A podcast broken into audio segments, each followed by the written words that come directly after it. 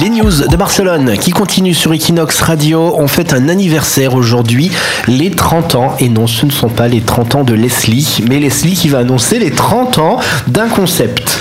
D'Erasmus, oui, c'est ça. Erasmus fête ses 30 ans aujourd'hui. Donc, c'est le programme d'échange universitaire européen qui a permis à plus de 5 millions de personnes de partir étudier à l'étranger depuis le début.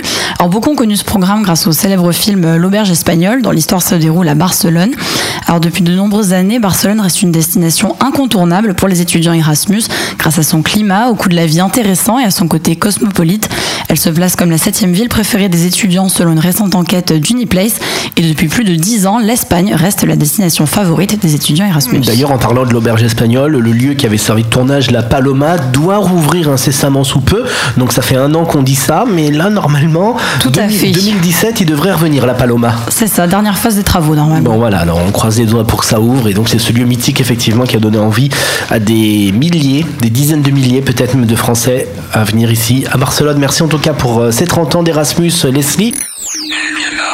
Equinox Radio.